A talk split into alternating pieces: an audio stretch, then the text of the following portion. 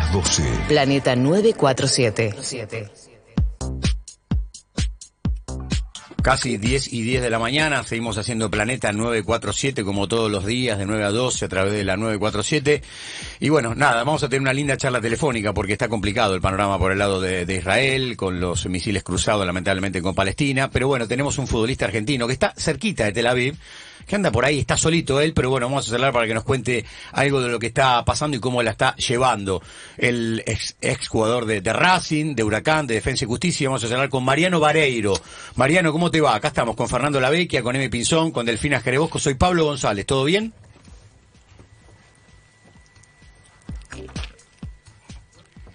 Bueno. Marian. Vamos a ver si lo podemos este, conectar, creo que lo tenemos por ahí, quizás no nos escucha. Qué lindo poder hablar con alguien a donde está, eh, más No, allá de todo lo bueno, que... ahora no, muy lindo. No, no, no, más allá de esto, digamos, en un lugar tan distinto a lo que es nuestro país. Y sí, sí. A ver, Mariano, ¿nos escucha? No, no nos escucha. Bueno, eh, recordemos que la situación en Israel está muy complicada, Fea. muy compleja, eh, que hay bombardeos eh, incesantes.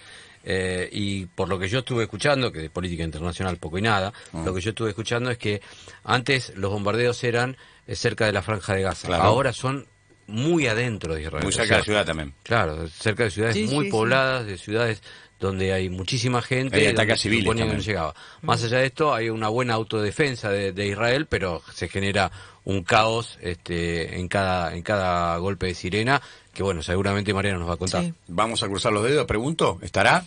Mariano Vareiro, ¿nos escucha por ahí? Buenas, ¿Qué hace Mariano? ¿Cómo andas? Soy Pablo González, ¿todo bien?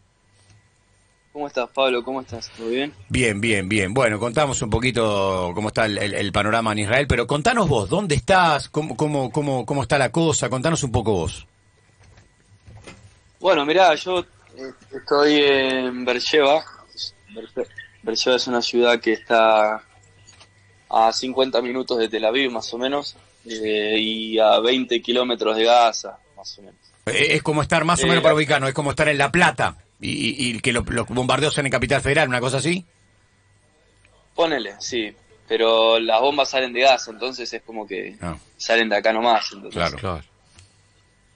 Después eh, la situación eh, arrancó, a ver, cuando yo llegué acá a Israel a jugar eh, y empecé a ver los lugares donde podía vivir, Hmm. lo primero que, que vi fue que había una habitación que era diferente a, a las demás Oh. y, y te dicen que este es el cuarto de seguridad, digamos. Claro. Y te explican, te dicen, bueno, mira, en caso de que suene la alarma, Hmm. te tenés, tenés 25 o 30 segundos para meterte en el cuarto de seguridad. Nada, Sí, nada. ¿Y, y cómo es Nada. ese cuarto de O sea, seguridad, Mariano? calle, ¿Qué tiene? ¿Qué tiene ese cuarto de seguridad? Contanos. No, esa habitación está reforzada, o sea, ponerle que toda la estructura de la casa es de, de una manera y esa habitación está reforzada, la- las ventanas son como de, de hierro, está todo preparado como para que en ese lugar no te pase nada, supuestamente. Sí. Sí. Y, y en la casa que vos alquilaste, en la casa que vos estás, también existe esa habitación. Y cuando escuchás la sirena, Sí, sí. vos, te, vos estás solo. Me contabas hoy a la mañana que charlamos un ratito y me contabas que, bueno, si escuchás sirenas, te vas a ese lugar directamente a, a- a esperar. Sí, sí, así, tal cual. O sea, la habitación es, es, obli- es una obligación en toda construcción que se hace en Israel. O sea, vos te haces una casa y tenés que tener esta habitación sí o sí. Hmm, No es que es optativo. claro. Eh, y, y claro, cuando suena la alarma, te tenés que meter ahí, esperar a, a que pare un poco. Eh, es increíble porque claramente para, para mí, para que viví siempre en Argentina, no es una situación normal. Claro. Y acá todo el tiempo están pasando aviones, casa por arriba. Ahí está pasando uno, no sé si se escucha. A ver, Pero mirá no, ya, ya pasó, pasó, pasó. ¿Estás escuchando Pero- mucho la alarma últimamente? Y la alarma, mirá, eh, eh, yo cuando llegué me, me explicaron el tema de la alarma y del, del cuarto de seguridad, Mm. y desde que llegué, que fue en septiembre del año pasado, nunca me pasó nada, Ah. nunca, jamás. Hmm. Entonces ya era como algo que, bueno, está, pero parece que no, que no existe. Hmm. Y el otro día empezó a sonar y ayer no, pero anteayer, la madrugada de anteayer, Uf. fue como la noche más larga que, que me tocó vivir. O sea, recién me pude dormir a las siete y media de la mañana. Porque acá los, los bombardeos son más de noche que de día. Y la alarma sonó como cuatro o cinco veces. Oh. Y, y, lo- y- y el ruido y cómo tiembla la casa, las ventanas, todo.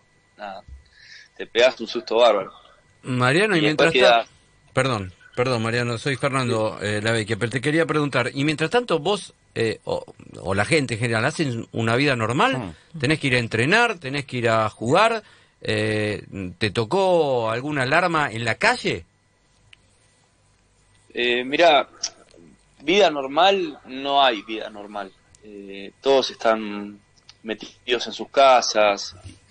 Porque eh, no sé si pudieron ver hubo un video que, que desde, desde ahí, desde Gaza, estuvieron convocando a todos los, los religiosos musulmanes a que decían, bueno, eh, un cuchillo sale 5 shekel, salir a la calle y cortarle el cuello Mm. Ay, Dios. como que estaban convocando. Entonces es como que te da un poco de, de miedo de que Sí, sí. pase cualquier cosa. Sí, claro. Qué bárbaro. Para, Y, y más allá de todo esto, eh, ¿cómo te comunicás? ¿Cómo entendés? Este, ¿cómo, ¿Cómo interactuás eh, al ver la televisión? Este, ¿cómo, ¿Cómo te enterás de las cosas? No, la, la televisión de acá no, no la miro porque claramente no entiendo nada en hebreo, Ah, ok. es, es imposible. Cuando me comunico con las personas acá, siempre en inglés, acá se habla mucho inglés, así que hablo en inglés. Pero, pero más que nada, hay un chico acá argentino que vive acá donde vivo yo y, y me ayuda bastante con, desde que llegué me ayudó bastante con todo y me mantiene un poco informado de cómo va la situación, qué, qué es lo que dicen en el noticiero y demás. Mm. ¿y hasta cuándo tenés contrato ahí? Y a mí se me termina, o sea, tengo un préstamo con opción de compra que termina ahora en dos semanas terminada. Ah, Y decime algo, antes de esta finalización de contrato y antes de, de que, de que arranque esta, esta, esta guerra, eh, ¿estabas bien, estabas contento en un lugar que vos proyectabas quedarte a vivir y esto te cambió todo o qué? Sí, la verdad que está bastante bien, o sea, por ahí personalmente uno tenía algunos prejuicios sobre, sobre Israel y toda esta situación de Gaza y que, o sea, uno cuando se viene a, a vivir acá Sí. empezás a estudiar un poco qué es lo que pasa, ¿no? Claro.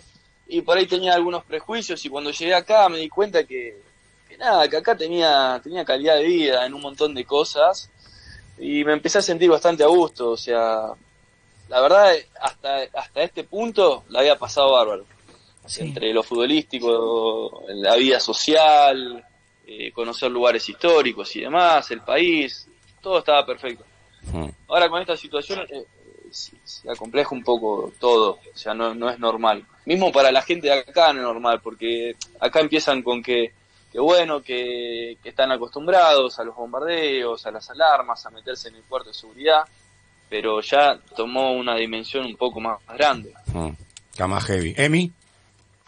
No, quería preguntarle a Mariano eh, do- dos cosas. Una tiene que ver con cómo vive el toque de alarma.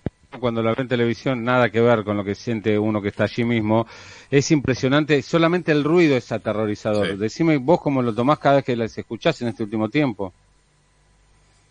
Sí, sí, eh, es como medio paralizante, ¿viste? Eh, las películas suenan la alarma es, es porque se viene algo algo jodido y acá es lo mismo, pero te está pasando en la vida real, o sea, empieza a sonar la alarma y obviamente actuás, reaccionás, te metes en el cuarto de seguridad y estás tranquilo, pero empezás a sentir la alarma, un poco el descontrol de afuera, no, no, no es fácil, no es fácil. Y Eh, escuchaste... y recién Mariano de- le decías que bueno, ter- termina tu contrato en dos semanas, que, que estaba todo bien, que probablemente si esto no hubiera ocurrido, quizás renovabas o no, bueno, era una idea tuya. ¿Y ahora cómo es? ¿Ya pensás claramente en la vuelta? Eh, y si es así, eh, ¿cómo se vuelve? Si es que se puede volver ahora. Eh, sí, o sea, lo primero que estoy pensando ahora es poder llegar a mi casa, estar, estar con mi familia, estar tranquilo. Eh, fue mucho tiempo lejos de, de mi casa con el- toda esta situación del, del coronavirus. Tampoco pudieron venir a, a visitarme, no, no tuve contacto con, con casi nadie. Y por ahí planifico un poco eso. Después, con respecto a, ¿Qué me habías preguntado? Me olvidé la segunda pregunta. No, ¿cómo, no, ¿cómo volver? O sea, o- a Si querés volver, no, volver. imagino que no, pero de- debe haber algún en algún momento que hablas con los dirigentes y decís, bueno, sáqueme el pasaje, en el primer avión que pueda tomar me voy.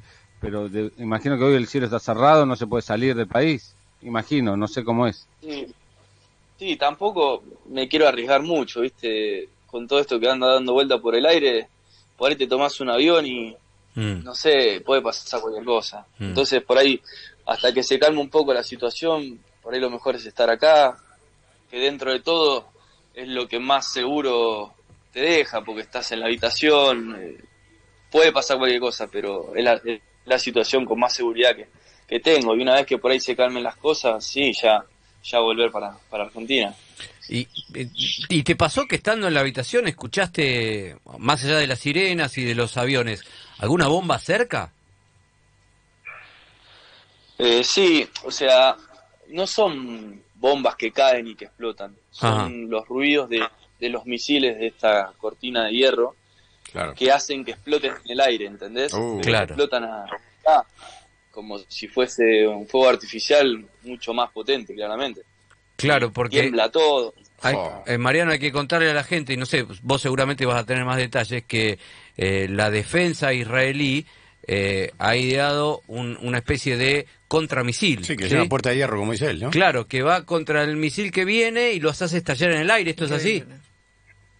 Claro, sí, sí, tenés, eh, son como, digamos, son, son como puntos, imagínate un domo, digamos, Hmm. y esta, esta, estos puntos estratégicos están, están preparados para que de donde tiren misiles salen unos misiles de, de estas máquinas que interceptan el misil y explotan el aire. Ahora vos decís, Obviamente parece un fuego, parece, del eh, no sé, fuegos artificiales. Pero también dijiste recién, si no escuché mal, tiembla toda la casa. Y cuando tiran fuegos artificiales, no sé, Navidad, Año Nuevo, No tiembla nada. tiembla la casa. O sea, eh, es mucho más fuerte lo No, que pasa bueno. ahí. Es una manera de seguir, Sí, entiendo no. también, obviamente. Está claro, Sí, sí, sí. Mariano.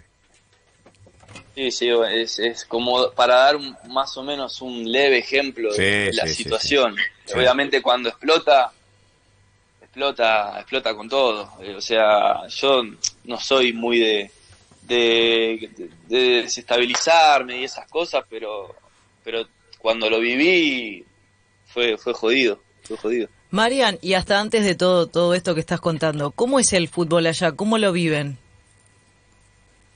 El vive, eh, el fútbol se vive, la verdad te puedo decir que cuando yo llegué acá empecé a ver, por lo menos en el club donde estoy yo, se vive como, como en Argentina, ¿eh? o sea, la Pasional. hinchada, sí, sí, te presiona, si perdés un par de partidos empiezan a, a ir al entrenamiento, Eh, el fútbol en, en general acá se vive bastante apasionado el fútbol. Mm. Eh, está bueno porque la verdad dentro de todo me siento más familiarizado con eso. Por ahí si no fuese así, no sé si, si sería, o sea, está bueno que eh, tener tranquilidad, pero me gusta un poco. Claro. es Un poquito de adrenalina. Pasa que, vida. claro, pasa que ya la adrenalina superó todo. con el Sí, tema no, de- no, ya no. ni estás hablando de fútbol ahora. Y, y en la vida normal, eh, porque acá nos llega este, mucha información de que en Israel están todos vacunados. ¿A vos también te tocó ya estar inmunizado contra la pandemia?